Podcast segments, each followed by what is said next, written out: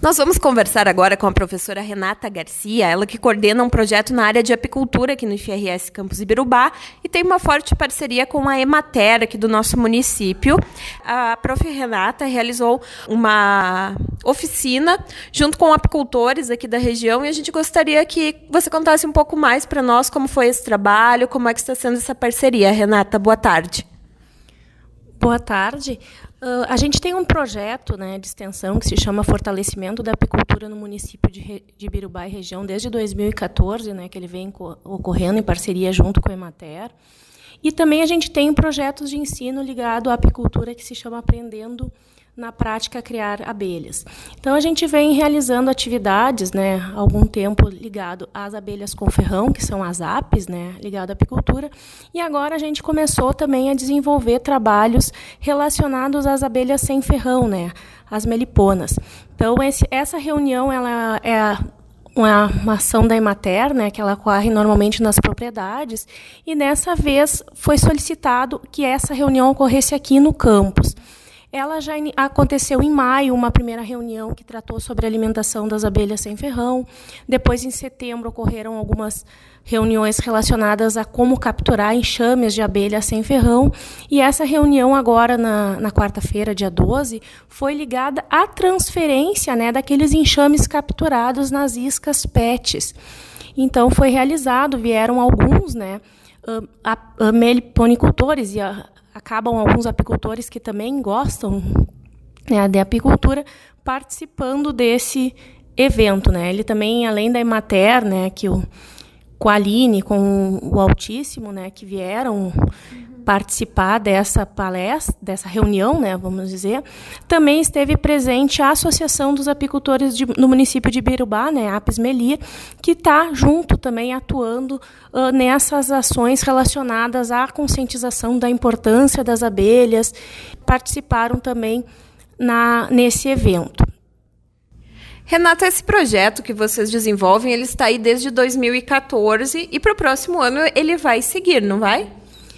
Vai, vai seguir. Então, até a, a nossa ideia, né, é que a gente está desenvolvendo um meliponário no campus. A gente já existe algumas espécies de abelhas sem ferrão que a gente quer fazer um trabalho também ligado a esse projeto, relacionado com crianças, com escolas, com visitas, né, para que as crianças conheçam, né, como as abelhas são, como elas se organizam, que existem outras abelhas além das que normalmente se conhece, que são as abelhas com ferrão que não são as nossas nativas. Então, despertar nas crianças né, essa conscientização da importância das abelhas na produção dos alimentos né, e da preservação do meio ambiente. Então, para o ano de 2019, a ideia é trabalhar junto com as escolas, além das atividades que a gente já vem realizando. Você pode contar para nós um pouco dessa importância das abelhas no meio ambiente? Eu acho que é um tema bastante relevante, especialmente aqui nós que estamos em uma área predominantemente agrícola, de bastante produção agrícola, saber da importância desses animais para o nosso ecossistema, para a nossa produção. Então, as abelhas, né, elas estão relacionadas diretamente né, com a produção de vários produtos, seja o mel, que é o mais conhecido, própolis, pólen, né, que são os produtos apícolas, mas elas, tão, elas exercem um papel ah, maior do que a produção só dos produtos apícolas, a gente poderia dizer, que é a polinização, que no momento que elas visitam uma flor e depois visitam outra, ou mesmo a mesma flor, elas vão uh, melhorar né, a reprodução das espécies e, consequentemente, a polinização. Claro, existe a polinização pelo vento, existem outras formas de polinização, existem algumas espécies que não são dependentes das abelhas, mas a maioria é dependente né, das abelhas e elas exercem uma função muito importante. Na questão assim da soja, né, tem alguns Alguns estudos falavam em 5% do aumento da produtividade da soja, e agora há pouco tempo a gente andou lendo alguns trabalhos que já falam em 18% do aumento da produtividade, com até explicações científicas do porquê desse aumento. Então, a gente também vai começar a realizar pesquisas relacionadas com a polinização das abelhas, justamente porque a gente também quer desenvolver a parceria entre agricultor e apicultor, e muitas vezes agricultor é apicultor. Então, a gente quer trabalhar bastante essa, essa área, além também da importância de jovens né, ligados à apicultura e à meliponicultura, né? Porque muitos apicultores mesmo são pessoas mais idosas, né? E a gente quer que continue se tendo a, a criação das abelhas.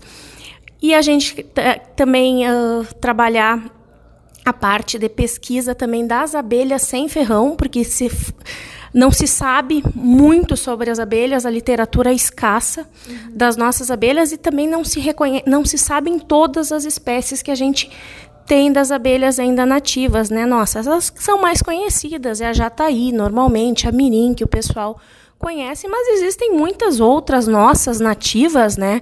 Como a manda, mandaçaia, manduria, guaraipo, né? a mandaguari, a tubuna, que são alguns exemplos, né? uns nomes populares dessas espécies, de espécies nossas nativas, né, a própria bugia, uma abelha muito bonita, que são abelhas nossas nativas, né, que elas existem e muitas hoje estão em riscos de extinção, justamente pelo desmatamento, pelo pelo próprio risco de, do ambiente. Né? Então, normalmente, essas abelhas se instalavam em ocos de árvores grossas, árvores antigas, e hoje, pelo desmatamento, são poucas essas árvores, e elas acabam muitas vezes indo para a cidade. Né? Então, as abelhas sem ferrão, elas também. Eh, vale destacar que elas podem ser criadas até no, na cidade, né? E, claro, existe uma legislação em relação a elas, mas para a criação de abelhas nativas tem um registro que faz no SEMA, mas tu tendo um número só como hobby, não para comercializar, tu não é obrigatório fazer esse registro, né? Então essa uh, é uma importância as pessoas conhecer. Hoje muitas pessoas têm até como animal de estimação as abelhas e ela ainda produz um mel, né? Uh, que de um valor nutricional diferente. Claro que o mel da abelha sem ferrão ele é um mel mais líquido, ele tem que ser conservado na geladeira. Tem o, o, sabor é diferente, né? Os mel das mirins, ele até, dependendo da mirim, ele é um pouco ácido, né? Mais azedo, então as pessoas não têm o mesmo paladar, é diferente, né? o mel das abelhas sem ferrão e a produtividade, né, que é bem menor do que as apes, né, que são as abelhas com ferrão, que não são as nossas abelhas nativas, que são as abelhas que foram introduzidas, né, pelos nossos colonizadores. Interessante essa parte da diferença dos méis. Cada um deles tem uma propriedade nutricional diferente, todos podem ser consumidos. Assim, todo mel produzido pela abelha pode ser consumido? Existe alguma restrição? Como é que funciona? Todos os méis, na verdade, eles podem ser consumidos e claro que depende do, do paladar e do gosto né, de cada consumidor. Claro que cada abelha produz uma quantidade diferente de mel, cada espécie, e o custo desse mel também é diferente do, de cada espécie. Por exemplo, uma apis, a gente sabe, tem dados que falam de uma produtividade de 20 a 50 quilos por colmeia. Quando a gente fala de jataí, né, os, os dados re, representam um quilo de por, colmeia por ano. Só que o custo do mel da Jataí ele é mais elevado, né? Então tem pessoas que a gente sabe comercializando em torno de 70, 80 reais.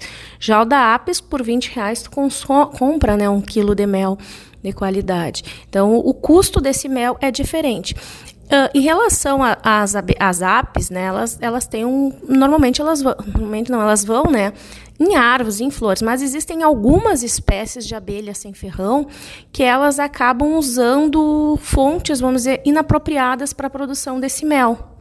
Né, como, como ir no lixo. Então, essas espécies, normalmente, elas não são criadas para esse propósito, que é a produção de mel.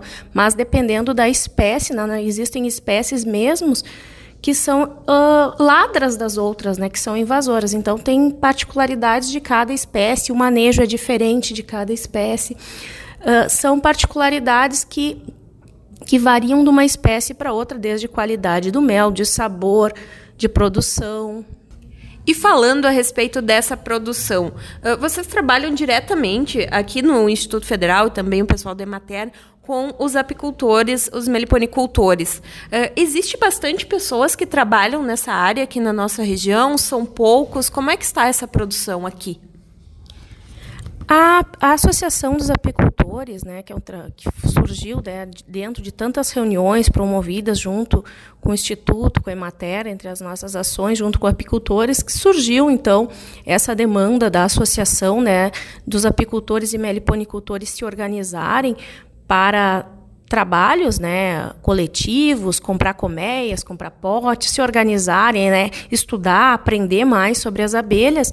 E essa demanda surgiu e também do problema do processamento do mel. Então, eles estão lutando, estão vendo como que vão fazer para ter uma casa da, do mel, né, da associação para a produção do mel legalizado de Ibirubá e região, né? Não vale destacar que na Associação dos Apicultores não são só apicultores que podem fazer parte, meliponicultores também, e pessoas que são da região, seja de Cruz Alta, seja de Fortaleza, dos municípios uh, do entorno de Ibirubá também podem fazer parte da associação. Então, a partir da organização da associação, uh, vem se, se trabalhando para entre os objetivos da associação está a legalização do processamento né, do mel, né, que atualmente não existe nenhum uh, uma casa do mel legalizada no município, né, foi informação que a gente teve há um tempo atrás. Posso estar desatualizada, mas ele, a gente está buscando essa essa parceria para ter uma opção né, do produtor uh, ter um mel legalizado, poder estar no mercado, nas prateleiras, né, sendo consumido pelo pelas pessoas de Birubá mesmo esse mel produzido aqui. Não muitas vezes a gente chega na, na, no supermercado e tem mel né, de outras regiões, né, e não da, da, própria. Da, da própria região aqui que a gente está inserido. Então, está bem interessante essa parceria. Normal, a associação não, não sei te dizer precisamente, mas eu acho que hoje ela está com aproximadamente uns 40 associados, né? Tá com aproximadamente 40 associados. Essa reunião normalmente da associação, ela acontece aqui no instituto, né? Por enquanto a sede eles estão uh, até ter uma sede, a gente está auxiliando e está sendo aqui no Instituto na primeira terça-feira de cada mês, às sete e meia da noite, ela acontece, né? Então, ela vem acontecendo desde julho, essas reuniões. Agora, no mês de janeiro, ela não vai acontecer e depois retorna em fevereiro. Uh, parece que na de fevereiro não vai ser aqui no campus, né? Porque vai ser um período que a gente está de férias, né?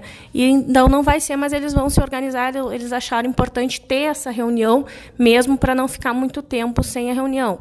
Agora, no horário de verão, né, os apicultores resolveram que fosse às oito e meia, né?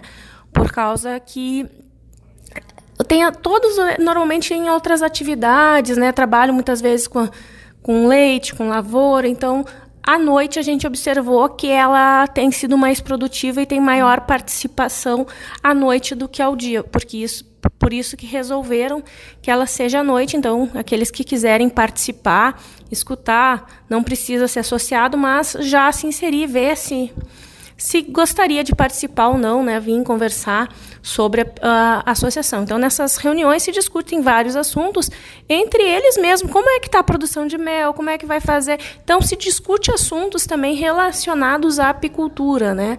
Então, os apicultores acabam se ajudando e se informando a situação no momento né, da, da criação.